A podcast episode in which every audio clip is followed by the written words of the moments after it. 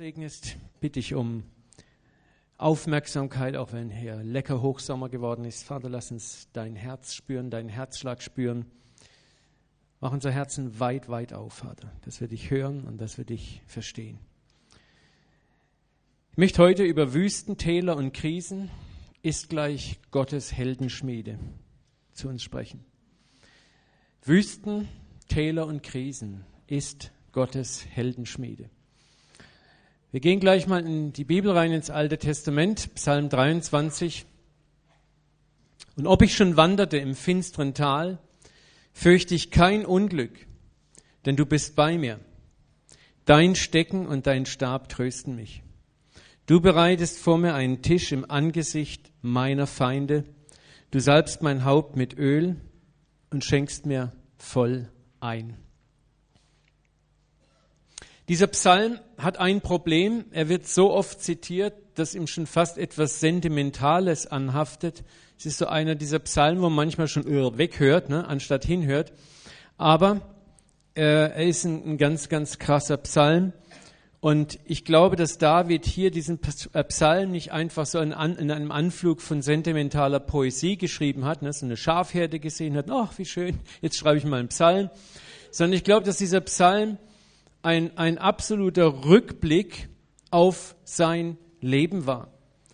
Und, und zwar ist dieser Psalm das Vermächtnis eines Mannes, der durch viele, viele Krisen geläutert und zubereitet worden ist, der durch ein, ein Leben der Krisen mit Gott gegangen ist. David redet hier in einer Art Rückblick, in, speziell in diesem Psalmteil, von einem Leben, in dem er sogar mehrfach in Todesgefahr war. Was die deutsche Übersetzung so äh, mit übersetzten, ob ich schon wandert im finsteren Tal, heißt eigentlich exakt vom Grundtext übersetzt her, und ob ich schon wanderte im Tal des Todes.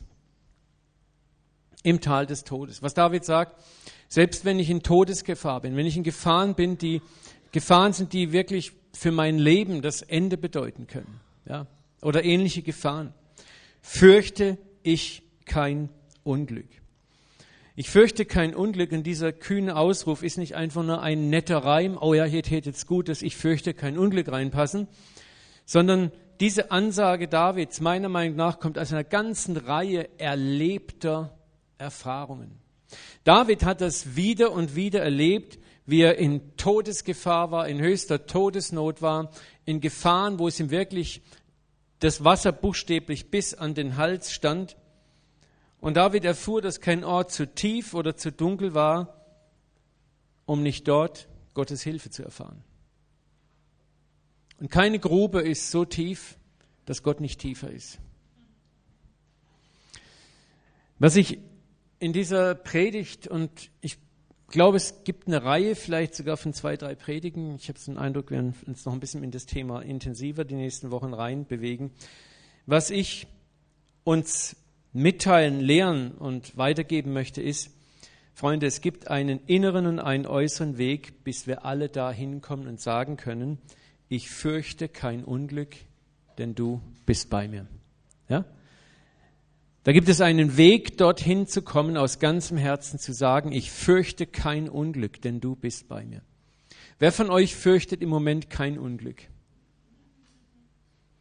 Aaron, super. Und da hinten sind Leute, super. Also, das sind schon ein paar, die sagen, ich fürchte kein Unglück. Der Herr wird euch gelegentlich prüfen, werden wir nachher sehen. nee, das ist okay. Ich finde es super, wenn Leute sagen, Halleluja. Ähm, und das ist auch nicht schlimm. Gott, Gottes Ziel und Gottes Absicht mit deinem, meinem Leben ist exakt dieses Ziel, dich und mich an diesen Ort zu bringen, wo wir sagen können, egal was die äußeren Umstände sind, egal was um uns herum passiert, wir sind in Geborgenheit, wir sind im Frieden, wir wissen, dass er da ist, wir wissen, dass er in Kontrolle ist, wir wissen, dass er keinen Fehler machen wird, egal was auch passiert. Das ist Gottes Ziel mit deinem Leben. Das ist das Ziel, wo wir hinkommen sollen. Und es ist auch keine Schande zu sagen, hey, da bin ich noch nicht. Aber David hat diesen Psalm gewissermaßen als Rückblick geschrieben. Und ob ich schon wandert im finsteren Tal, fürchte ich kein Unglück. Das ist nicht dieser Psalm so, Und wenn ich mal ins finstere Tal komme, ich hoffe, dass ich kein Unglück fürchten muss. Ja. David schaut hier zurück.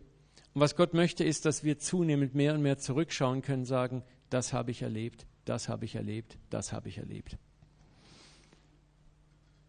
So, die Absicht Gottes ist, dich an einen Ort zu bringen, wo, wo du in einem Frieden hineinkommst, der nicht mehr abhängig ist von deinen äußeren Umständen. Wer möchte da hinkommen? An einen Ort, wo du nicht mehr abhängig bist von den äußeren Umständen, wo dein Frieden in dir nicht mehr abhängig ist, was um dich herum passiert. Gehen wir mal in die Apostelgeschichte 16, 23, 25. Die meisten kennen diese Geschichte. Das ist die Situation, als Paulus und sein Weggefährte Silas äh, in einer Stadt gepredigt haben und trieben dort den Geist aus einer, einem Mädchen aus, das als Wahrsagermedium diente. Und die Besitzer dieses Mädchen waren so verärgert, weil nun ihr ganzer ihr Umsatz ruiniert war. Und die brachten sie vor die Stadtrichter die Stadtrichter heißt es dann, verurteilten sie, nachdem man ihnen, also Paulus und Silas, viele Schläge verabreicht hat. So, die wurden schön mit Ruten, also du dir so eine richtig schöne Gärtenrute vorstellen. Und dann kriegst du damit Dresche, so richtig fett. Das ist also nicht so, so ein bisschen, das ist richtig übel. Nachdem sie ihnen viele Schläge verabreichtet hat, ließen sie die Obersten, in das, äh, die Obersten sie in das Gefängnis schaffen und befahlen den Aufstehern, sie sicher zu verwahren. Auf diesen Befehl hin sperrte der Aufseher sie beide in die innerste Zelle, schloss ihre Füße in den Block. So der Block war so in der Regel so ein Holzklotz mit zwei Löchern drin, dann, wo deine Füße durchkamen. Meistens wurden die auch ein bisschen verdreht, die Füße, dass du so richtig schön unbequem in diesem Teil gesessen bist. Und dann hat man sie da drin gelassen. Und man hat wahrscheinlich nicht gesagt, so Jungs, ihr werdet jetzt hier 24 Stunden festgehalten, danach kommt ihr wieder raus. Die wussten nicht, wie geht's jetzt weiter. Und dann ist Mitternacht. Ich weiß nicht, welche Jahreszeit war. Also es waren keine deutschen Gefängnisse mit Fußbodenheizung, Satelliten-TV und äh, was weiß ich. Das war einfach ein Loch. Vielleicht kalt, vielleicht zugig. Kleine Tiere und große Tiere. Und dann heißt es, es war gegen Mitternacht, als Paulus und Silas beteten und Gott mit Lobliedern priesen. Die anderen Gefangenen hörten zu. Plötzlich bebte die Erde so heftig, dass die Grundmauern des Gefängnisses erschüttert wurden. Alle Türen sprangen auf und von allen Gefangenen fielen die Ketten ab. Was mich immer wieder an diesem, mm, dieser Begebenheit so innerlich fasziniert, ist dieser Umstand, dass sie da im Knast saßen, sie sind verprügelt worden für Gott. Dankeschön Gott, dass wir eine Tracht Prügel bekommen haben wir haben es doch gut gemeint, wir haben hier einfach deinen Job gemacht und jetzt kriegen wir zur Belohnung richtig fett Dresche und kommen auch noch in dieses üble Gefängnis. Ne? So, das ist oftmals, wie es uns geht. Ne? Wir kommen, übertrag's bitte auf dein Leben, wir kommen manchmal in Umstände rein, ja, aber Gott, ich bin doch der Christ und jetzt kriege ich voll die Dresche und voll ist alles gegen mich. Scheiße Gott, was läuft hier eigentlich? Und hier sehen wir einen Paulus um die Mitternacht, wo du eigentlich müde und K.O. bist, fangen sie an zu beten Sie fangen an, Loblieder zu singen. Die fangen an, Gott zu loben. Also entweder war der Typ ein Masochist und Silas auch, oder irgendetwas anderes ist in Paulus gewesen. Und ich muss immer wieder sagen, Herr, ich möchte an diesen Ort kommen. Ich möchte, da möchte ich hinkommen, wo ich unabhängig von meinen äußeren Umständen anfangen kann, Gott zu loben. Und es war ein, ein solcher Frieden aus ihnen, auf ihnen, Gott anzubeten. Und das ist genau das Ziel. Und dieser Frieden hilft dir gegenüber allen Attacken, die der Feind gegen dich reitet, festzustehen. Dieser Frieden wird dir helfen, dass der, der Feind irgendwann Therapie braucht und nicht du. Und der Feind merkt, dass du durch seine Attacken und Anschläge nicht mehr aus der Ruhe zu bringen bist, dann sucht er sich einen Therapeuten und nicht du. Und das ist Gottes Ziel mit uns allen, einen Frieden zu etablieren, der, egal was die Umstände um uns herum sind, uns nicht mehr genommen werden kann. Und wie gesagt, dieser Frieden, wenn wir den haben, hilft uns gegenüber dem Feind Stellung zu beziehen und hilft uns dem Feind Land und Leute abzunehmen. Dafür leben wir. Und das Gegenteil ist, wir sind in Unruhe, in Angst und in Unfrieden, wenn Krisen kommen. Wir weichen zurück, wir schrumpfen, unser Vertrauen in den Vater schrumpft und wir verlieren geistlich Land und wir verlieren vielleicht auch Menschen. Und wir wollen versuchen, heute Abend und den nächsten Abend zu überlegen, wie kommen wir in diesen Frieden? Wie kommen wir in diesen Frieden, wenn wir im Tal des Todesschatten sind? Um diesen inneren Frieden und diese innere Stärke und die Reife in uns aufzubauen, benutzt Gott oft eins. Wüsten, Täler, Krisen. Das ist eine bevorzugte Hochschule und Trainingsmethode. Wüsten, Täler und Krisen. Und ich möchte an diesem Punkt bewusst unterscheiden oder einmal nicht unterscheiden. Es gibt ja verschiedene Möglichkeiten. Krisen können entstehen, Wüsten können entstehen, Täler können entstehen, weil du bewusst im Ungehorsam lebst. Ja? Du lebst bewusst schräg, was du siehst, erntest du. Krisen können entstehen, weil der Feind dich angreift. Warum? Weil du geistlich vorangehst und neues Land einnimmst. Und Krisen können entstehen, einfach simpel, weil Gott dich trainieren will. Weil Gott sagt, du bist jetzt auf einem Level, jetzt wird es Zeit, ich möchte dich in die nächste Klasse versetzen, ja. Oder von mir aus von der äh, Grundschule sollst du jetzt ab aufs Gymnasium kommen. So, Gott befördert dich einfach. Promotion, ja. Und das ist oft auch, dieser Wechsel ist mit Krisen verbunden, weil du, du kommst in eine neue Herausforderung rein. Graham Cook hat das mal sehr treffend gesagt, a higher level means a higher devil. Aber ich möchte das gar nicht so sehr unterscheiden, weil egal aus was für einem Grund du in die Krise reinkommst, das, was Gott in dir bewirken will und deine Reaktion darauf sollte immer in allen drei Krisen dieselbe sein. Das Erste, was Gott erreichen möchte in der Krise, in der Wüste und im Tal, dass du lernst, dich zum Vater zu wenden.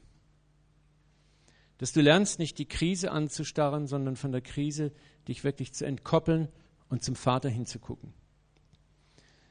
Das Zweite ist, dass du lernen sollst, im Vater Frieden und Stärke zu finden.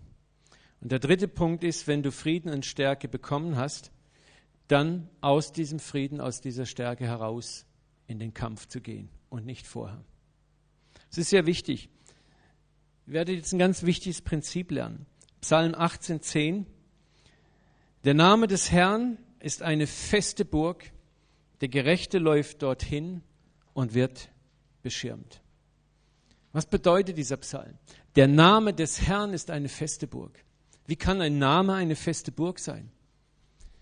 Aber wenn du mal verstehst, die über 100 Namen, die Gott im Alten Testament hat, dann wird dir klar, dass es hier nicht um Worte geht, sondern es geht um das Wesen Gottes. Man könnte hier genau übersetzen, das Wesen Gottes, wenn ich es verstanden habe, wenn ich darin lebe, wenn ich es internalisiert habe in mir, ist eine feste Burg. Das Wesen Gottes, ja, das, wie Gott zu mir steht, wie Gott zu mir sein möchte, wenn ich das begriffen habe, ist eine feste Burg. Du läufst dorthin und du wirst beschirmt. Ich habe mal ein paar Namen rausgeschrieben hier, was, was der Name des Herrn bedeutet. Yahweh Nissi, der Herr ist mein Banner, mein Feldzeichen. So. Yahweh Jireh, der Herr ist mein Versorger. Ist der Psalm falsch? Ja? Wahrscheinlich, okay. Nicht? Okay, weiß, also komisch. Mein Computerprogramm hat mir gesagt, es steht im Psalm 18. Ne? Also, wer es findet, sagt mir es, wir korrigieren es dann. Jahwe Rapha, der Herr ist dein Arzt. Jahwe Shalom, der Herr ist mein Friede. Jahwe Roy, der Herr ist mein Hirte. Und so weiter und so weiter. Es ist nett, diese Namen zu wissen. Und da gibt es ja so Christenspezialisten, die haben dann T-Shirts mit den Namen Gottes an und irgendwas weiß ich, was es da alles Krasses gibt. Ne? Aber Freunde, darum geht es nicht. Es ist völlig uninteressant, im Kopf zu wissen, wie viele Namen Gott hat. Es ist entscheidend, dass du diese Namen mehr und mehr erfährst. Ja? Dass, dass diese Namen zu einer Art Erfahrung für dich werden. Und Gott wird alles in Bewegung setzen, dass diese Namen für dich zu einer Art Erfahrung werden. Ja? Dass du nicht weißt, wie, nicht nur weißt, wie viele Namen Gott hat, sondern dass du weißt, was dieser Name wirklich bedeutet. Der Herr ist mein Versorger. Wer von euch hat schon erfahren, dass der Herr dein Versorger ist? Ja? So. Für dich, der du das erfahren hast, wenn dir in diesem Bereich etwas passiert, hast du einen riesen Vorteil. Wenn du normal tickst, wirst du nicht in Panik geraten, sondern du wirst dich sofort daran erinnern, was der Herr schon getan hat. Und du wirst zu diesem Namen hinrennen. Der Herr ist mein Versorger. Und du wirst in diesem Namen, in diesem Wissen, was dieser Name kann, wirst du zur Ruhe kommen. Du wirst zum Frieden kommen. Und der Herr wird, der Name des Herrn wird in diesem Bereich für dich wie eine starke Festung sein, an der der Feind sich die Zähne ausbeißt. Was ist nun Gottes Absicht weiter mit, mit weiteren Krisen, Tälern, Wüsten? Was Gott eigentlich möchte, ist das ganze Register seiner Namen, die hat seines Wesens, das er hat, buchstäblich in dein Herz hineinzubrennen dass wir in den Erfahrungen Gottes mehr und mehr wachsen. Und dann passiert genau das, dass der Name des Herrn für dich eine feste Burg wird. Und in der Krisenzeit läufst du in diesen Namen hinein. Und du wirst sicher sein. Es geht primär darum, zum Vater zu gehen und ihn wirklich kennenzulernen. Es geht darum, Zeit zu seinen Füßen zu verbringen und das Wesen Gottes wirklich zu erfahren. Und manchmal erfahren wir das Wesen Gottes eben nur, indem Gott uns manchmal auch in Krisen hineinstürzt. Ich habe letztes Jahr eine solche Krise sehr, sehr intensiv erlebt. Und am Anfang gefällt dir das überhaupt nicht. Aber bei mir war es einfach dran, wo Gott mir sagen wollte, schau, du hast so viel mit mir schon erlebt und gewagt. Für mich weiß ich jetzt, das war jetzt eine Zeit, wo Gott sagt, du hast so geschrien nach einem neuen Level, ich möchte dieses neue Level geben, aber bevor wir auf dieses neue Level steigen können, muss ich dir erstmal zeigen, dass dein Fundament für dieses neue Level noch nicht tragfähig genug ist. Wisst ihr, wir, wir, wir rufen manchmal, wir schreien manchmal nach mehr im Herrn. Und das ist gut so. Und das ehrt den Herrn. Der Herr freut sich, der Herr freut sich, wenn in seinem Volk Hunger ist nach mehr. Aber mehr Herrlichkeit, äh, da hat Walter Penzorn, vielleicht werden wir mal auch im Seminar mit ihm haben, er spricht ja über die Glory, ne, die Herrlichkeit, und das wird eigentlich übersetzt mit Gewicht, Weightiness. So, und das bedeutet, wenn der Herr Herrlichkeit auf dich legt, dann legt er Gewicht auf dich. Und die Frage ist, kannst du das Gewicht tragen? Ja. Kannst du das Gewicht tragen? Und manchmal kannst du erleben, dass, dass Salbung, nennen wir es mal vielleicht Salbung auf Leute kommt und weder ihr Glaube noch ihr Charakter noch ihre Integrität sind reif genug, diese Salbung zu tragen. Und was passiert? Die Salbung erdrückt diese Leute. Die Leute zerbrechen unter dieser Salbung. Ja. Kannst sehr oft, es gibt es, dass man in eine Salbung mit Gewalt hineinpressen kann. Ich weiß nicht, warum Gott das zulässt, ja und, und Salbungsträger gehen darunter kaputt. Das heißt, in den 50er Jahren gab es in Amerika eine riesige Heilungsbewegung schon, eine große Wundererweckung und einige dieser großen Namen sind jämmerlich gestrandet, wo du genau dieses Phänomen beobachtest, ne? wo die Salbung so stark war, aber die charakterliche Ausprägung, das Fundament war zu schwach ausgeprägt und brach zusammen. So, und deswegen hat Gott ein vitales Interesse auch, wenn, wenn du mehr möchtest von ihm, sag Gott, dann müssen wir deine Fundamente stärken. Und Gott zeigt dir erstmal, wo die Schwachstellen deinem Fundament sind. Und das ist ein Prozess, der am Anfang unangenehm ist. Aber wenn du in diesem Prozess treu bist und gelernt hast, treu zu sein, dann wird der Name des Herrn für dich zu einer Realität. Was dann großartig ist, Du läufst in diesen Turm zu einem Tor rein. Und dann verbringst du eine Zeit in diesem Turm vor dem Herrn. Und was passiert ist, dass er deinen Geist stark macht. Was passiert ist, dass er die Intimität zwischen ihm und dir herstellt. Und wenn du Identität hast, wenn dieses Ding geheilt ist in dir, weißt du, was dann passiert? Dann geht die vordere Tür des Turms aus und du kommst raus und begegnest dem Feind. Und das ist so wichtig, dass wir das verstehen. Wir laufen zur einen Seite in diesen Turm hinein, um dem Herrn zu begegnen. Und nachdem wir ihm begegnet sind und der Herr sein Teil mit uns getan hat, wird sich die Hauptpforte des Turm, Turmes öffnen und wir werden dem Feind begegnen. Und dann erfüllt sich das, was im Mosebuch steht, der Segen auch, dass deine Feinde gegen dich auf einen Weg ziehen und auf sieben Wegen wirst du sie vertreiben. Und das passiert in dem Moment, wenn, wenn du durch diese Erziehung des Herrn gegangen bist, wenn der Name des Herrn in dir klar geworden ist. Und dann will der Herr, dass du ausziehst in den Krieg gegen den Feind und wirst den Feind auf sieben Wegen schlagen. Ist ein ganz wichtiges Prinzip zu lernen. Wir laufen zum Herrn hin in der Krise. Wir flüchten in den Turm seines Namens, in die Burg seines Namens, mit einem einzigen Ziel, um eines Tages aus dieser Burg herauszukommen und Krieg zu führen. Aber dann bist du bereit, dann bist du zubereitet, dann hast du die Kraft und dann wirst du dem Feind Land und Leute abnehmen. Erst nachdem wir Frieden und Stärke, Identität als Kind und Braut gefunden haben, treten wir heraus aus dem Turm und begegnen dem Feind in der Stärke des Herrn.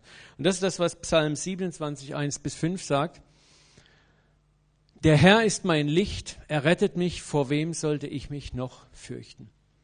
Auch dieser Psalm ist, ist ein Psalm, der aus einer Erfahrung, einer tiefen, langen Erfahrung herausgeschrieben ist. Bei ihm bin ich geborgen wie in einer Burg. Vor wem sollte ich noch zittern und zagen? Freunde, ist das nicht großartig? Gottes Handeln an dir ist, dich genau an diesen Punkt zu bringen. Vor wem sollte ich noch zittern oder zagen? Selbst wenn eine ganze Armee gegen mich aufmarschiert. Also ich habe letztes Jahr, als es so richtig dunkel um mich war, hatte ich auch den Eindruck, eine ganze Armee marschiert gegen mich auf. Sondern das ist okay, auch mal für Momente völlig entmutigt zu sein, völlig am Boden zu sein überwältigt zu sein zunächst mal. Weil lass das zu, du musst nicht mit einem falschen christlichen Stolz versuchen, den Helden zu spielen. Gott verfolgt mit sehr viel Intentionalität auch ein Ziel, dass du dir deiner Schwächen erstmal bewusst wirst und dass du zu diesen Schwächen ein Ja findest. Denn nur wer seine Schwächen erkennt und einsieht, kann vom Herrn auch Stärke bekommen. Und wer seine Schwächen ständig geistig irgendwie runterspielt oder geistig übertüncht, kann nicht wirklich gesund wachsen. Ja? Erlaube dem Herrn, dir auch eine klare Diagnose zu stellen. Und danach wird der Herr das, was in Unordnung ist, in deinem Leben heilen. Selbst wenn eine ganze Armee gegen mich aufmarschiert, fürchte ich mich. Wenn sie einen Krieg gegen mich beginnen, bleibe ich ruhig und zuversichtlich. Freunde, das ist das. Ich weiß nicht, was für Zeiten wir kommen werden. Aber das ist das, was Gott möchte, dass wir in einer solchen inneren Haltung stehen, wenn diese Welt erschüttert wird, bevor Jesus wiederkommt. Dass wir ruhig sind, dass wir gelassen sind, wo die Welt vielleicht ausflippt, dass wir Frieden haben. Um eins habe ich den Herrn gebeten, das ist alles, was ich will. Solange ich lebe, möchte ich im Hause des Herrn bleiben. Und auch hier geht es letzten Endes, es geht hier schlicht und einfach um Intimität. David hat es ganz klar erkannt. Das Entscheidende ist, dass ich mit ihm Gemeinschaft habe, dass ich seinen Namen kennenlerne, seinen Namen kennenlerne, nicht theologisch, ich besuche mal einen Lehrgang über die Namen Gottes, sondern dass ich Erfahrungen mit ihm mache, dass ich das erlebe und dass diese Erfahrungen mich so verändern, dass, dass in meinem Wesen mehr und mehr und mehr Frieden und Stärke sich etabliert. Dort will ich erfahren, am Ort der Erfahrung, am Ort der Prüfung, am Ort der Bewährung. Dort will ich erfahren, wie gut es der Herr mit mir meint. Und Krisen, Täler und Wüsten sind genau dazu da. Dort wirst du am Ende, wenn du durchgegangen bist, erfahren, wie gut es der Herr mit dir meint. Still nachdenken im heiligen Zelt. Wenn wir nachher noch mal kurz drüber nachdenken, wie wichtig es ist, sich Zeit zu nehmen, die Güte Gottes zu reflektieren. Wir denken zu wenig über die Güte, die Treue und die Freundlichkeit Gottes nach. Er bietet mir Schutz in schwerer Zeit und versteckt mich in seinem Zelt. Und das ist wieder keine Metapher, das ist, wenn du weißt, wer du bist, wie sehr du geliebt bist, wer du in ihm bist, wer er ist, was er tun kann für dich, dann wirst du auch in schwerer Zeit Schutz finden. Und du bist für den Feind einfach wie unsichtbar, du bist nicht zu erreichen. Er stellt mich auf einen hohen Felsen. Wer ist der Felsen? Das ist der Herr selber. Und auch hier geht es wieder darum zu wissen, wer er ist. Identität haben. Unerreichbar für meine Feinde ringsumher. Und das ist das, was Jesus sagt. Fürchtet euch nicht vor denen, die den Leib töten können, ja, sondern fürchtet euch vor dem einen, der Leib und Seele verderben kann. Jesus sagt, der Leib ist gar nicht mal so wichtig. Aber wenn dein Geist Ruhe hat, dann bist du bist unangreifbar. Deswegen sagt Jesus, mein Reich ist nicht von dieser Welt. Ne? Als die Jünger Jesus verlassen wollten, alle, er sagt, ihr werdet mich alle verlassen, aber ich bin nicht alleine, der Vater ist bei mir. Das ist auch so ein Ort, wo ich sage, da möchte ich hinkommen. Wenn, wenn meine Hoffnung noch an irgendeinem Menschen hängt, sagt Gott, hey, das ist ein Punkt, wo ich dich auch noch eigentlich frei machen muss. Ja. An den Ort kommen, wo, wo, wo vielleicht dich jeder verlässt und zu sagen, ich bin nicht alleine, der Vater ist bei mir.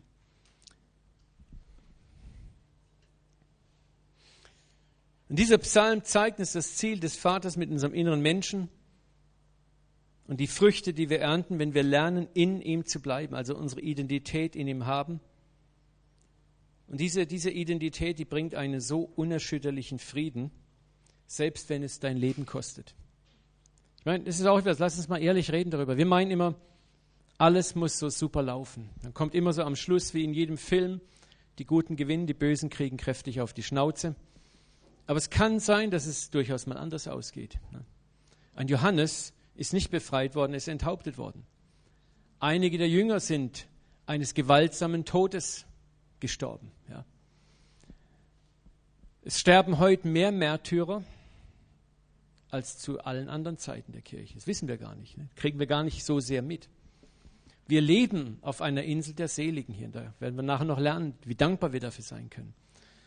Aber das bedeutet auch, kann auch manchmal bedeuten, dass, dass wir an einen Punkt kommen, das heißt eine Offenbarung, und sie haben ihr Leben gel nicht geliebt bis an den Tod. Also das ist, ist, ist die Frage, also da stelle ich mich oft hin und sage, Herr, werde ich dahin kommen, an einen Ort, dich so zu lieben, dass du mir wertvoller bist als mein Leben? Und das ist keine Frage, die man so einfach beantwortet, wo man so, ja, natürlich, klar, Halleluja. Ja. Keiner von uns weiß, wenn es soweit ist, wie er sich entscheiden wird. Ne? Das ist gut. Der Herr wird uns im entscheidenden Moment gnadigen, aber wir können dahin arbeiten schon jetzt und sagen, Herr, ich möchte dahin kommen. Dass egal was passiert, in meinem Frieden bin ich unerschütterlich, unerschütterlich. Nichts kann mich erschüttern, ja. sondern ich habe Ruhe in dir. Und das ist das, was, was Jesus uns eigentlich anbietet, wo wir hinkommen können. Und den Weg, den er benutzt, ist Krisen, Wüsten, Täler. Und diese Abwesenheit eines solchen Friedens bringt uns eben Unfriedenheit und Furcht. Und dieser Friede wird nur durch Erfahrungen etabliert. Deswegen umarme Zeiten, in denen Gott dich in Krisen, in Täler und Wüsten hineinstürzt. Denn es sind Gelegenheiten, ich sage immer Shortcuts into Glory, diese, diese Abkürzung in die Herrlichkeit, wo Gott sagt, hier kannst du lernen, wer ich wirklich bin für dich. Krisen sind oft Umstände, die Gott ganz, ganz locker hätte vermeiden können, aber es nicht tut, weil er will, dass du etwas lernst.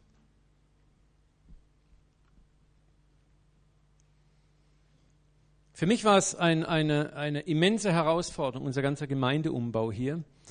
Und es war, war für mich wirklich ein Punkt, wo Gott mir gezeigt hat, wo Ängste da waren, Befürchtungen da waren, und das war nicht die einzige Sache, mit der ich damals zu tun hatte. Und ich habe gefragt, Gott, warum hast du das zugelassen? Warum müssen so viele Dinge in einem Moment auf mich einprasseln? Und im ersten Moment hat Gott auch gar nicht geantwortet, ja. Aber dann kamen mehr und mehr Gottes Antworten.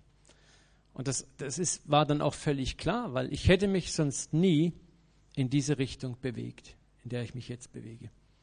Manchmal, um dich befördern zu können, muss Gott dich in eine Krise buchstäblich hineinstoßen, weil du gehst alleine da nicht rein. Du möchtest zwar gern mehr, du möchtest Beförderung, du möchtest vorankommen, aber du willst den Preis dafür nicht bezahlen. Und dann tut uns Gott selber in den Feuerofen, in den, den erläutert, hineinsetzen. Und es ist gut, wenn wir lernen, drin zu bleiben und nicht, wenn er die Türe aufmacht und mit der Gabel mal reinsticht, ob du schon gar bist, wieder rauszuspringen, sondern zu warten, bis er fertig ist. Und das ist ein Prozess. Prozess ist eine Serie von Events, die stattfinden. Und es ist gut zu warten. Ein Prozess ist nicht immer eine Tagesgeschichte, es ist etwas, das eine Zeit lang gehen kann. Aber Gott ist treu, das heißt in der Bibel ganz klar, er wird uns niemals so prüfen, dass wir es nicht ertragen können. Wir meinen manchmal, wenn die Prüfung kommt, Gott, das ist, ich habe auch gesagt, das geht über meine Kräfte. Aber es war nicht so. Plötzlich merkst du, wie viel Kapazität du eigentlich hast und Gott sagt, pass mal auf, ich werde jetzt mal deine Kräfte weiten. Wer von euch geht ins Studio, macht so ein bisschen Training? Ne? So, wenn du mal ins, ins, ins Studio gehst und trainierst, so am Anfang, ich weiß noch, als ich damals das allererste Mal ins Studio gegangen bin, ne? und dann hat der Trainer mir so eine lächerliche kleine Hand, Langhandel die Hand gedrückt. Und ich sage, so ein Schwachsinn. Ne? Und dann neben mir die Jungs, die haben da die Mordsdinger gestemmt.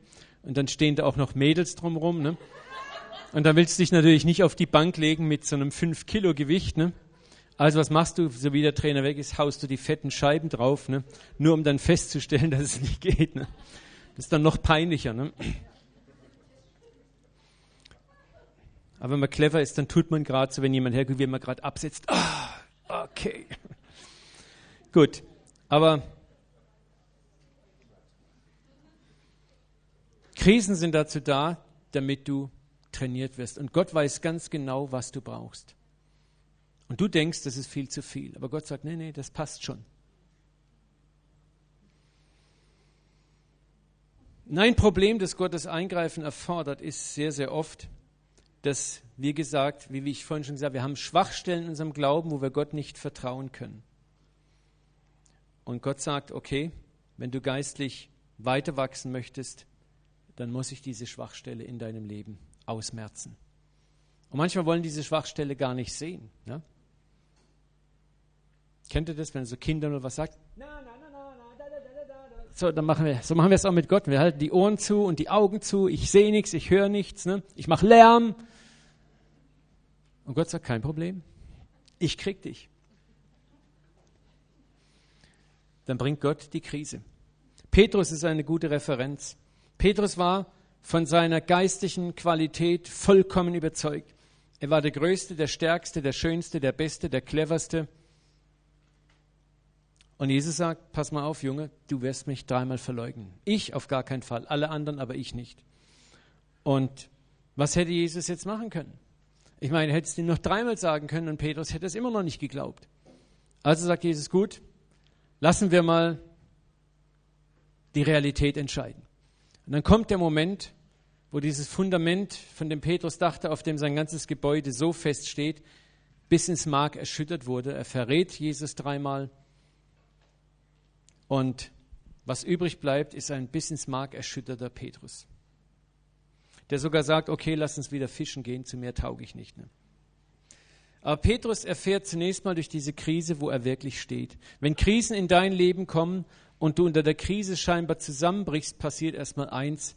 Gott zeigt in seiner lieben Gnade, wo du wirklich stehst. Er zeigt, wo dein Vertrauen wirklich steht. Und er tut es niemals, um dich lächerlich zu machen. Er tut es niemals, um dich zu verachten. Er tut es niemals, um über dich herzuziehen sondern tut es aus einem einzigen Grund. Er sagt, mein Kind, kannst du dich jetzt erkennen, wo du wirklich stehst? Kannst du jetzt mit mir übereinstimmen, dass wir hier arbeiten müssen? Das ist der Grund. Gott möchte dir klar machen, hier fehlt es. Das war das, was, was Jesus auch dem Petrus sagen wollte.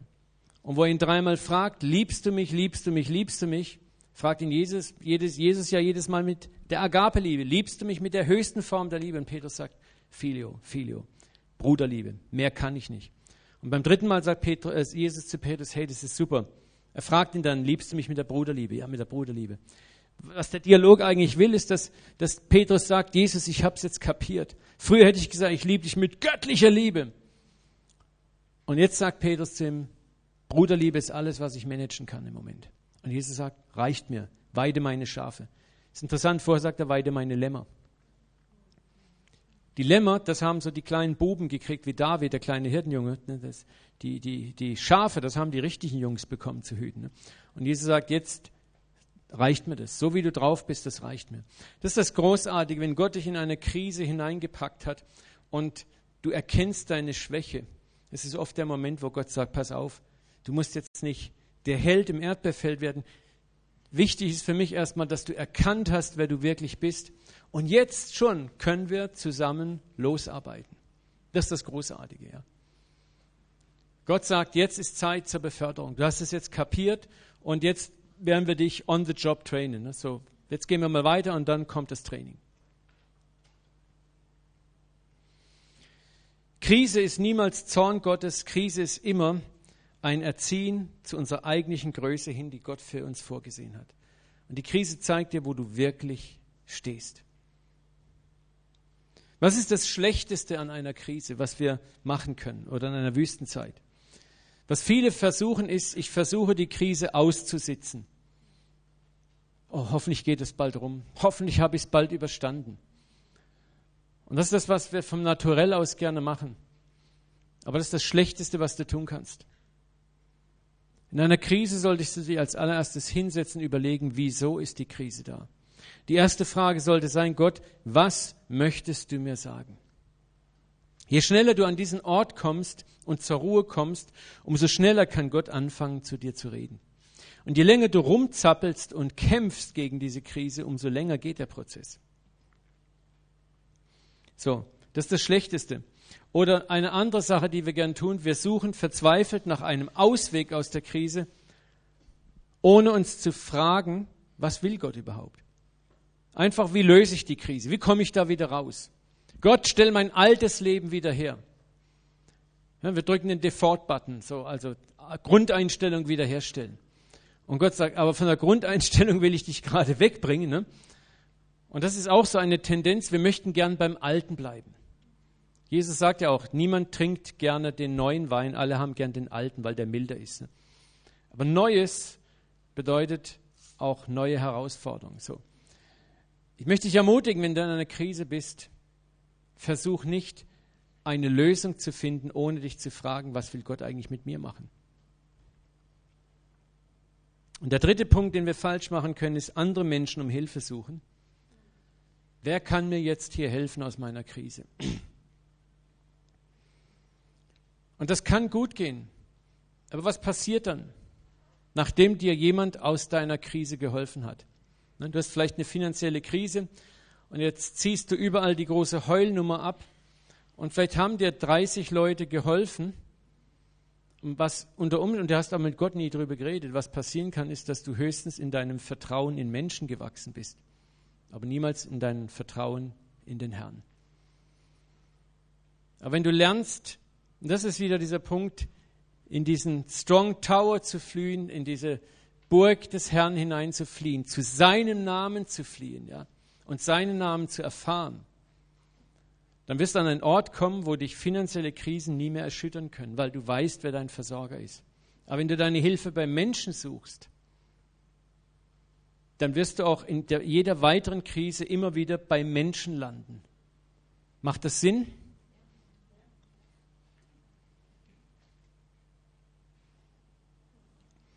So, wenn wir eine Krise also nur aussitzen und eine menschliche Lösung suchen, wird sich das Ganze auch aufstapeln und es kommt zur Wiederholung. Aufgeschoben ist nicht aufgehoben.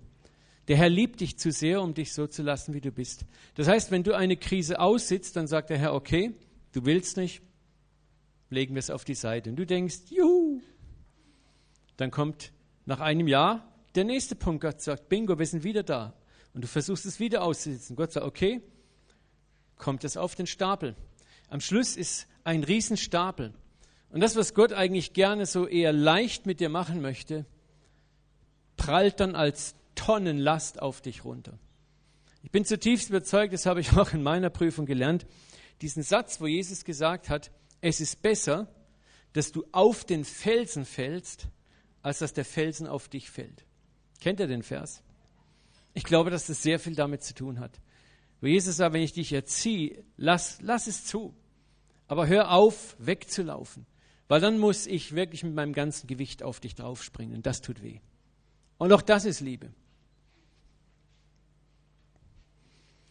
Können wir mal die nächste Folie haben? Psalm 32, 8 bis 9, ist ein, ein wunderbarer Vers. Da sagt Gott, ich will dich unterweisen und dir den Weg zeigen, den du wandeln sollst. ich will dich mit meinen Augen leiten. Sei nicht wie Rosse und Maultiere, die nicht verständig sind, denen man Zaum und Gebiss ins Maul legen muss, wenn sie nicht zu dir wollen. So, so einen störrischen Esel, ne, dem musst du Zaumzeug ins Maul legen und dann musst du rupfen und reißen, dass dieses Viech dir hinterherkommt. Du meinst es eigentlich gut mit ihm. Und viele von uns sind wie diese Esel. Gott meint es gut mit dir, aber wir sind störrisch, wir wehren uns mit allem dagegen. Also was muss Gott machen? Er muss dann irgendwann mal so richtig Gas geben und ziehen. Und das tut weh. Was ist Gottes eigentliche Intention mit dir und mit mir? Ich will dich unterweisen und dir den Weg zeigen, den du wandeln sollst. Ich will dich mit meinen Augen leiten. Was heißt das, wenn Gott dich mit seinen Augen leiten will? Was Gott da sagen möchte, ist eigentlich, ich will, dass du lernst, Dinge durch meine Augen zu sehen. Dass du lernst, Dinge wahrzunehmen, so wie ich sie sehe. Du guckst dein Problem an, schaust nicht mit deinen Augen an, schaust durch meine Augen an. Seht ihr, und da sind wir wieder bei diesem Thema Identität. Da sind wir wieder bei dem Thema, der Gerechte läuft in den Turm hinein. Im Turm wird er verändert. Der Gerechte läuft zum Namen des Herrn. Das heißt, er läuft zum Herrn. Er wird verändert dort. Den Herrn kennenlernen verändert mich seine Identität kennenlernen, verändert mich. Und mit der Zeit werde ich lernen, wie er zu sehen. Das heißt, ich sehe durch seine Augen. Ich sehe durch seine Augen. Ich sehe Dinge immer weniger durch meine Augen, sondern ich sehe sie immer mehr durch seine Augen. Mit jeder Krise, die du durchlebst, wirst du mehr lernen zu sehen, wie er sieht. Wirst du Dinge mehr lernen, aus seiner Perspektive zu sehen. Und er wird dich leichter und leichter führen können. Und jedes Mal, wo du versuchst, eine Krise zu überspringen, auszulassen, wo du aus dem Ofen Gottes raushüpfst, da tust du das nur aufstapeln. Und das kommt umso härter zurück. Und nicht als Strafe, sondern weil er dich liebt. Er hat eine Zukunft mit dir und er möchte dich nicht so lassen, wie du bist. Gottes Absicht ist uns durch mehr Krisen auch dazu zu bringen, dieses leise Reden zu verstehen. Und das Schöne ist, je mehr du lernst, auf ihn zu hören, umso leichter sind die Krisen. Umso geringer sind die Korrekturen. Was Gott im Grunde vorhat, ist eigentlich, dass er sagt, schau, in diesem Jahr machen wir eine kleine Kursänderung um drei Grad. Merkt man doch eigentlich gar nicht. Und wenn du freudig da reingehst, dann sagt Gott, jetzt genießt das eine Weile. In einem Jahr kommt Gott wieder. Jetzt machen wir wieder drei Grad, sind sechs Grad. Im nächsten Jahr kommt er wieder, drei Grad sind neun Grad. Und so weiter. Und das, die Änderungen in deinem Leben sind eigentlich eher klein, aber sie sind beständig. Und du wächst beständig mit ihm. Und es ist eigentlich gar nicht so hart. Wenn du die Bibel aufmerksam liest, dann sind es oft so diese, diese sehr starken Charaktere, die Gott hart anfassen muss. Und da gibt es aber auch andere Charaktere, interessanterweise, wo man sehr wenig von Erziehung liest. Das sind die klugen Leute. Die lernen auf den Herrn zu hören, wie meine Frau und andere Frauen hier. Ne? Wir Männer brauchen es halt mal hart. Ne? Ein anderes gutes Beispiel habe ich mal in einer Predigt von meinem, meinem geistigen Mentor Graham Cook gehört. Äh, mach mal die nächste Folie. Guck dir mal die beiden Flugzeuge an.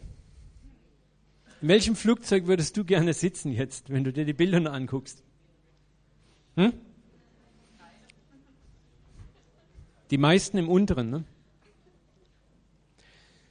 Ein Pilot, der von Frankfurt abfliegt, um nach New York zu fliegen, wird während des Fluges so geringe graduelle Kursänderungen vornehmen, dass du das gar nicht merkst. Aber stell dir vor, er würde diese Kursänderung unterlassen, sagen, ich brauche keine Kursänderung. Und plötzlich ist er irgendwo dann so, was weiß ich, auf, auf Höhen der Lofoten interessant, wo man, oh, ich muss ja nach New York. Ja! Ne?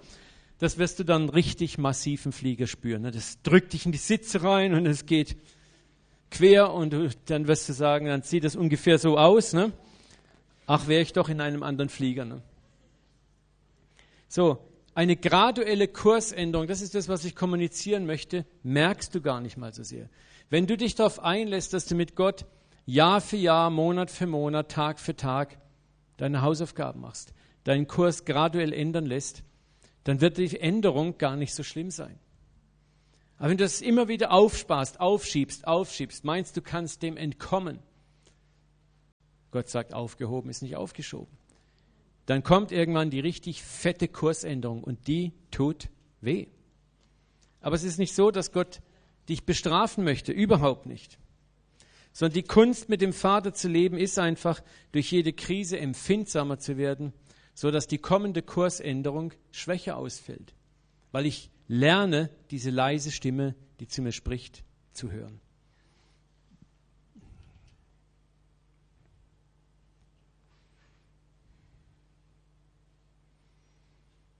Wir alle sehen uns nach geistlichen Aufbrüchen. Brüchen. Aber wisst ihr, was ein weiteres Problem ist? Wir hätten sie gerne im Sessel mit Popcorn und Coca-Cola und am besten in einem einen viertelstündigen Gottesdienst sauber verpackt. Aber um neues geistliches Leben hervorzubringen, um weiterzukommen, bedeutet es, dass du auch Widerstände und Kämpfe provozierst. Ja? Paulus sagt im 1. Timotheus 6,12: Kämpfe den guten Kampf des Glaubens. Kämpfe den guten Kampf des Glaubens. Da ist die Rede von einem Kampf. Du bist zum Kampf berufen. Und ein guter Kampf ist der, den man am Ende gewinnt. Und in der westlichen Christenheit ist der Gedanke zu kämpfen, gerade im christlichen Bereich, oft ein Fremdwort geworden. Ja? Wenn Krisen oder Widerstände auftauchen, schrumpfen wir oft auf das menschlich Machbare zurück. Und der Vater will das ändern. Er will lernen, dass wir geistlich kämpfen.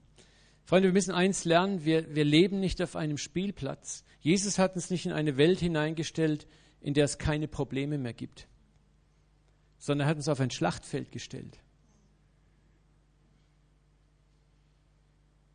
Ja, wir sind nicht auf einem Spielplatz, wir sind auf einem Schlachtfeld, auf einem geistigen Schlachtfeld. Und früher oder später kommen wir in Kämpfe und dein Vater will nicht, dass du unvorbereitet in diese Kämpfe und, und Herausforderungen hineinkommst. So viele leben ein so oberflächliches Christenleben. Und du kannst dir das leisten, solange keine Krise kommt. Aber wenn die Krise kommt, werden viele wie dürre Grashalme einfach umgemäht. Und das ist nicht das, was Gott will. Und du wirst in schwere Zeiten reinkommen. Und ich rede aus einer eigenen Erfahrung heraus, wo es bei mir einen Bereich gab letztes Jahr, wo ich gemerkt habe, da war ich nicht da, wo ich sein sollte. Und das tut weh, nach der Hand Gottes zu greifen und du merkst, sie ist nicht da, wo du meinst, dass sie ist.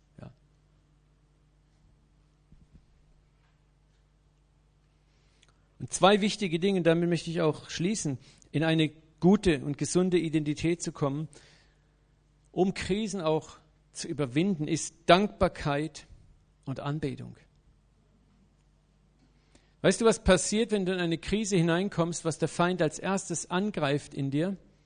Das ist die Integrität des Vaters. Das Erste, was der Feind angreift, ist die Integrität des Vaters. Gott hat dich verlassen. Gott liebt dich nicht. Schau, wer Gott ist. Wie kannst du erwarten, dass Gott dir hilft? Ich weiß, wovon ich rede. Das ist das Erste, was er angreift. Deshalb ist es so wichtig, dass wir immer und immer wieder uns erinnern an das Gute, das Gott in unserem Leben getan hat. Mir hat das geholfen. Ich war da massiv angegriffen. Mir hat das geholfen. Ich war einmal eine ganze Nacht gesessen. Sechs Stunden lang habe ich mein Leben im Zeitlupentempo es war richtig dunkel um mich herum, nicht weil es Nacht war, sondern in meiner Seele. Und ich habe gemerkt, dieser Psalm kam in mir hoch, mach mal Psalm 103. Nächste Folie einfach. Machen, dann mach einfach eins weiter. Noch eins weiter, haben wir schon gehabt. Noch? Haben wir nicht. Also, Psalm 103. Lobe den Herrn meine Seele und was in mir ist, seinen heiligen Namen, lobe den Herrn meine Seele und vergiss nie, was er dir Gutes getan hat. Und ich bin sechs Stunden da gesessen und habe mein Leben Zeitlupentempo Revue passieren lassen und war erstaunt, was Gott alles Gutes in meinem Leben getan hat. Ich möchte dich fragen heute Abend, wie viel Zeit nimmst du dir, um dein Leben zu reflektieren? Das ist das, was David sagt, was er gerne möchte. Ich möchte in deinem Zelt sein und still nachdenken. Wie viel Zeit nimmst du dir, um über dein Leben zu reflektieren, was Gott alles schon Gutes getan hat in deinem Leben? Denk mal darüber nach. Ist dir aufgefallen mal, wie schnell man Gutes vergisst, es als völlig selbstverständlich annimmt und wie schnell man eigentlich klagt? Ich meine schon allein der Umstand, in Deutschland zu leben. Milliarden von Menschen würden innerhalb Sekunden mit dir tauschen wollen, deinen Platz einzunehmen. Egal wie beschissen du dich fühlst im Moment. Schon allein dafür kann man dankbar sein. Ich möchte dich ermutigen, anzufangen, vielleicht ein Journal zu führen, eine Art Tagebuch und aufzuschreiben, was der Vater dir Gutes getan hat. Versuch mal jeden Tag einfach aufzuschreiben, was hat Gott heute getan, ob es die kleinen oder die großen Dinge sind. Leb einmal bewusst. Ich habe mir angewöhnt, seit letztem Jahr auch jeden Tag Gott zu bitten, Gott tu mir jeden Tag was Gutes, jeden Tag. Und ich bin jeden Tag ganz neugierig darauf zu gucken, was tut Gott heute. Und manchmal sind das so kleine Sachen, aber wenn du ein dankbares Herz hast, sind interessanterweise selbst die kleinen Sachen so riesen Dinge. Und vieles von dem schreibe ich mir auf. Und es ist krass, dann in Zeiten der, der, der Not, der Anfechtung, guckst du da rein und du erinnerst dich. Deswegen möchte ich euch ermutigen, nochmal diese Karten, die wir haben drucken lassen, euch selber ermutigen, werdet zu Ermutigern auch einander.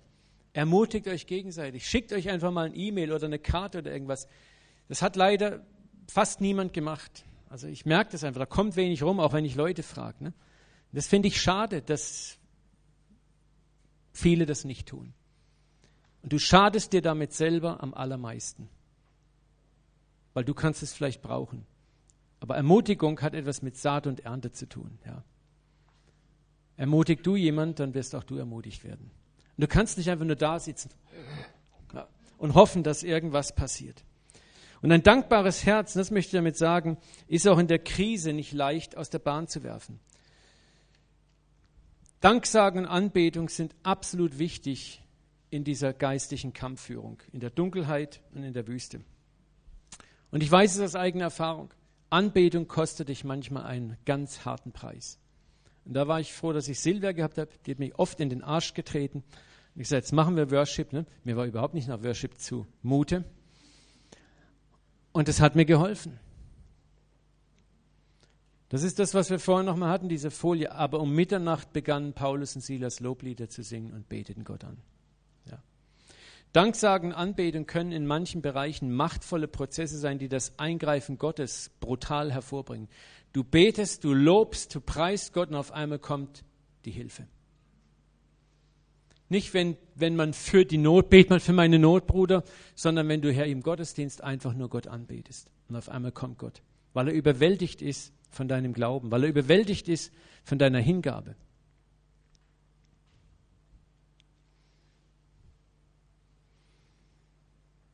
Und deswegen ist es so wichtig, dass wir Anbetung auch lernen, auch hier in der Gemeinde. Ich wundere mich manchmal, wir haben um 17 Uhr Gottesdienstbeginn und viele trudeln erst 20 Minuten später ein.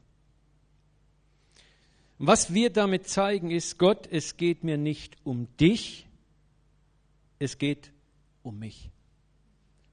Ich komme hierher wegen mir, Me Church, und nicht wegen dir. Gottesdienst bedeutet, wir dienen Gott. Ich meine, das ist klar, wir alle können mal verspäten, Straßenbahn fährt blöd oder wir kommen in den Verkehrsstau, Tante Emma ruft an. Darum geht es ja gar nicht. Aber wenn du jeden Sonntag, Sonntag für Sonntag, purposefully 20 Minuten zu spät kommst, dann zeigst du damit, die Anbetung bockt mich nicht, ich habe nur Bock auf die Predigt. Und ich möchte etwas sagen. Wenn du so denkst, wirst du erleben, wirst eins erleben, dass die Predigt dir genauso wenig nützt. Weil du in der Predigt auch nur das hörst, wonach dir dein Ohr juckt, worauf du Bock hast. Das andere wirst du auch auf die Seite schieben und das Wort wird dir zwischen den Händen zerrinnen. Das wird hier reingehen und dort rausgehen, weil es primär um dich geht. Und weil du eigentlich Gott zeigst, Gott, ich habe eigentlich kein Interesse an dir, ich habe Interesse, dass du mir dienst. Aber Worship, Anbetung ist etwas willkommen, um zunächst mal Gott zu dienen. Das begeistert mich, by the way, an, an Lakeland. Und ich muss es ganz ehrlich bekennen, ich bin auch nicht von, es gibt Leute von Haus aus, die singen gern, die haben gern Musik, die haben einen riesen Vorteil, ne? Und ich bin, bin nicht so ein Typ. Aber ich weiß in meinem Herzen, was Anbetung ist und wie wichtig sie ist, ja. Und es muss nicht jeder immer hier, da, hier, hopsa und so, ne? Nicht jeder ist der Typ. Aber ich kann mich entscheiden zu sagen, diese Zeit bete ich still Gott an. Ich danke Gott, ich habe ein dankbares Herz. Ich zeige auch durch mein Dasein Ehrerbietung Gott gegenüber. Weil wir haben nichts davon. Aber du sendest eine Botschaft an Gott, wenn du hier um 20 nach 5 antrampelst. Ja. Und sagst, hey Gott, mich interessiert das nicht. Mich interessiert nur, was du für mich hast. Sondern wenn du in die Krise kommst, wird dieses Verhalten voll auf dich zurückkommen, nicht weil Gott sich rächt, sondern weil du kein geistiges Leben in dir aufbaust. In der Krise werden diese Mängel schmerzhaft. Machen wir nochmal die nächste Folie mit dem Flieger. Ja, dann kommt die Kursänderung. Die krasse und das tut weh. Danksagen, Anbetung sind Dinge, die man nicht tut, wenn man sich danach fühlt, sondern die man immer tut. Egal wie du dich fühlst. Es ist ein Opfer manchmal. Manchmal ist es ein knallhartes Opfer. Machen wir die nächste Folie. Und dann sind wir fertig.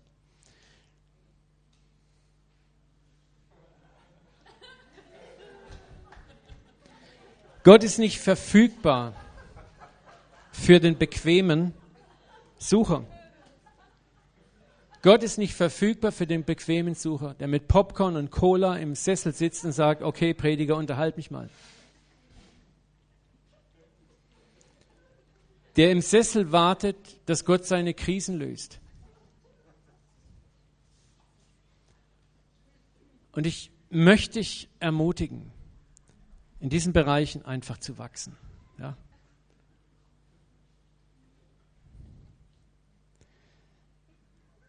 Es ist sehr wichtig zu verstehen, nochmal zurück auf die Krise. Jede Krise hat eine Verpackung, in der sie zu dir kommt. Diese Verpackung kann sein Krankheit, finanzielle Engpässe, Ehekrach, Jobverlust, Anfeindungen, Erfolglosigkeiten. Aber was Gott will, dass du nicht auf die Verpackung schaust, ja, und sie zu deiner Identität wird, sondern dass du in die Verpackung hineinschaust und sagst, Gott, was willst du mir damit sagen? Gott bringt intentionally, also ganz bewusst mit Intention, mit Absicht bestimmte Krisen in dein Leben. Er weiß ganz genau, was du brauchst, um dich aus deiner alten Bahn rauszuheben, damit du Neues reinkommst. Wir wissen aber, dass denen, die Gott lieben, alle Dinge zum Besten dienen. Und die Krise ist nicht dazu da, dich zu vernichten. Machen wir die nächste Folie. Jetzt musst du klicken. Ich sende euch wie Schafe mitten unter die Wölfe. Das ist, das ist das, was Gott tut. Er sendet uns nicht in eine Welt, die einfach nett und lieb ist. Ich sende euch wie Schafe unter die Goldhamster, steht dort nicht. Ne? Sondern unter die Wölfe. Wir mal weiter. Ihr kennt, die, die alten CZLKler kennen das. Ne? So sieht es oft aus. Ne? Auch wir armen, armen Christen, die böse, böse, böse Welt. Aber wenn du im Herrn bist, passiert Folgendes. Nächstes Bild.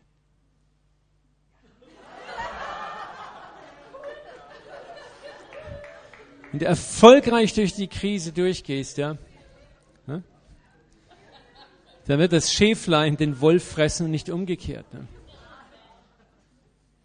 Dann wird das Schaf den Wolf fressen, nicht der Wolf das Schaf. Kann jemand mal ans Keyboard oder vielleicht die Band oder die Restband oder die Teilband? Whatsoever.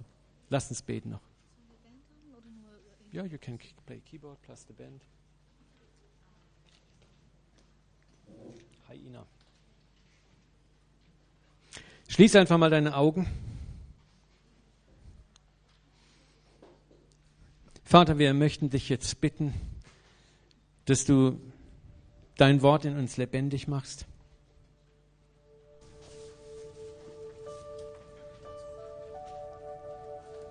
Heiliger Geist, ich möchte dich jetzt einladen, dass du zu jedem Einzelnen sprichst, der jetzt gerade im Moment in einer vielleicht aktuellen, existenziellen Lebenskrise ist.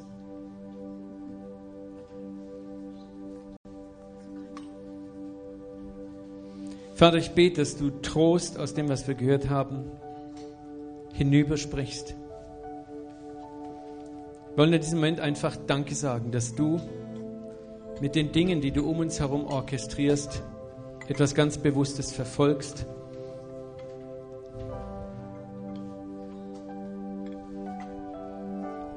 Vater, dass du uns zeigst, wo unser Glaube noch nicht entwickelt ist, unser Vertrauen nicht entwickelt ist.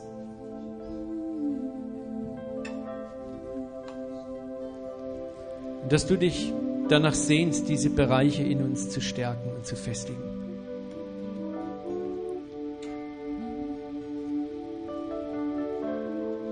Danke, dass du auch immer wieder treu bist, dass, dass wir diese Wolke der Zeugen um uns haben.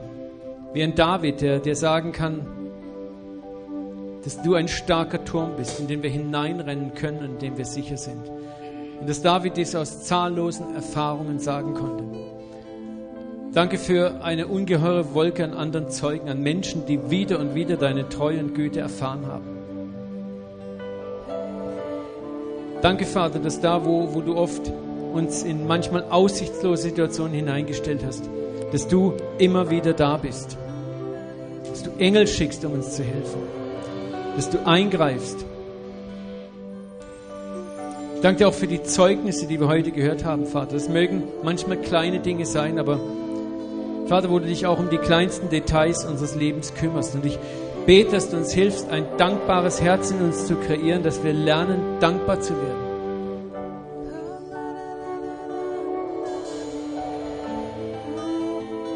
Lobe den Herrn meine Seele und vergiss niemals, was er dir Gutes getan hat. Denk an die vielen Momente, wo, wo es unmöglich war und Gott kam rein.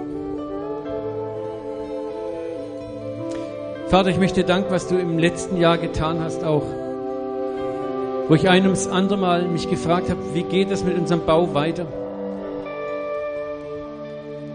Herr, du hast in so unglaublich wunderbarer Weise wieder und wieder und wieder und wieder und wieder und wieder eingegriffen. Vater, ich bete, dass wir das nicht vergessen, dass wir das nicht vergessen. Vater, dass dies unseren Glauben auch als Gemeinde und Gemeinschaft anfeuert, mit dir weiteres zu wagen. Vater, wir wollen auch nicht uns ausruhen auf diesem Gebäude, auf diesem Projekt. Wir wollen erwarten, dass noch größere Dinge geschehen werden, Vater.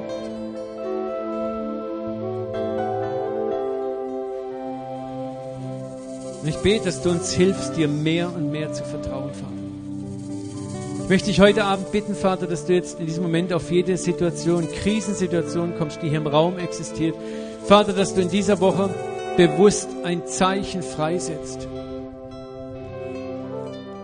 Und ich möchte dich einfach bitten, wenn du in einer persönlichen Krise bist, die Gottes Intervention braucht, dass du einfach deine Hand ausstreckst zum Herrn.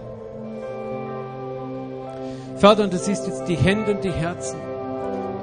Und ich bete, Vater, dass du hineinkommst in diese Situation. Vater, ich bete, dass du Erfahrungen freisetzt. Diese Erfahrung, dass dein Name ein starker Hort ist, ein starker Turm. Der Name des Herrn ist eine feste Burg. Der Gerechte läuft dorthin und wird beschirmt. Vater, lehr uns, die Identität deines Namens zu erfahren. Ich bete, dass du auf diese Menschen hier im Raum kommst, dass sie die Identität deines Namens erfahren. Dass sie dich erfahren als Yahweh Nissi. Der Herr ist dein Banner. Yahweh Jireh, der Herr ist mein Versorger. Vater, dass du Ressourcen, Finanzen und Material freisetzt. Yahweh Rapha, der Herr ist mein Arzt. Vater, dass du dich in dieser Woche auch als der Arzt erweist. Der Arzt erweist, der Arzt erweist. Setzt du Heilung frei, Vater. Bring du Zeichen der Ermutigung in dieser Woche, Vater. Lass uns als dich als Jahwe Shalom in dieser Woche erfahren, der Herr mein Friede. Vater, ich bete, wo jetzt Unfriede, Verzweiflung und Angst ist, dass dein Friede hineinkommt, dein Friede hineinkommt in diese Situation. Furcht und Angst müssen gehen im Namen Jesu. Vater, ich bete, dass du in, in jedes Herz und in jedes Leben deinen Frieden etablierst. Lass uns als Jahwe Roy erfahren, der Herr unser Hirte. Du hast versprochen, dass du unser Hirte bist und es wird uns an nichts mangeln. Vater, ich bitte dich um Zeichen deiner Liebe, wie es David gebeten hat, tu ein Zeichen deiner Liebe an mir, dass es meine Feinde sehen und sich fürchten. Vater, setz du ein Zeichen deiner Liebe frei. Ein Zeichen deiner Liebe frei. Über jeden hier im Raum, Vater, der seine Hände oben hat. Ein Zeichen deiner Liebe frei, Vater. Setz ein Zeichen deiner Liebe frei. Ein ganz konkretes Zeichen, Vater. Wir wollen deinen Namen kennenlernen, Vater. Wir wollen ihn durch Erfahrungen kennenlernen, Vater. Wir wollen durch Vertrauen kennenlernen, durch einen Glauben, der immer fester wird.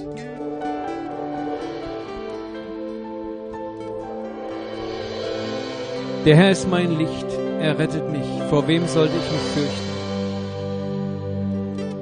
Bei ihm bin, bin ich geborgen wie in einer Burg. Vor wem sollte ich mich noch zittern und zagen. Selbst wenn eine Armee gegen mich aufmarschiert, fürchte ich mich nicht. Um eines habe ich den Herrn gebeten, das ist alles, was ich will. Solange ich lebe, will ich im Haus des Herrn bleiben. Dort will ich erfahren, wie gut es der Herr mit mir meint. Still nachdenken im heiligen Zelt. Vater, lehr uns in deiner Gegenwart auszuhalten, deiner Gegenwart zu bleiben, deine Gegenwart zu suchen von dir selber zu hören, wie gut du es mit uns meinst. Uns deine Güte und deine Barmherzigkeit verfolgen. Vater, lehr uns aushalten, aushalten. Du wirst nicht zu spät kommen. Du bist noch nie zu spät gekommen. Ich möchte dich preisen für 52 Jahre in meinem Leben, Vater, wo du noch nie zu spät gekommen bist. Selbst in Zeiten, wo ich dich noch nicht gekannt habe, Vater, kann ich rückwärts dein Eingreifen sehen in meinem Leben, Vater.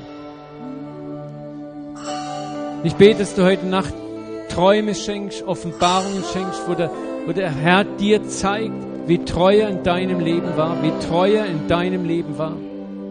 Dass er dir hilft, dich an Dinge zu erinnern, die du schon vergessen hast. Dass er dir Dinge zeigt aus deiner Kindheit, wo er dich getragen hat.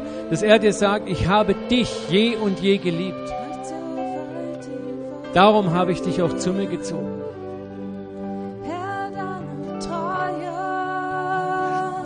Reicht so weit die Wolken gehen. Sie hört niemals auf. Sie hört niemals auf. Herr, deine Treue reicht so weit die Wolken gehen. Sie hört niemals auf. Sie hört niemals auf. Du hast versprochen, du bist bei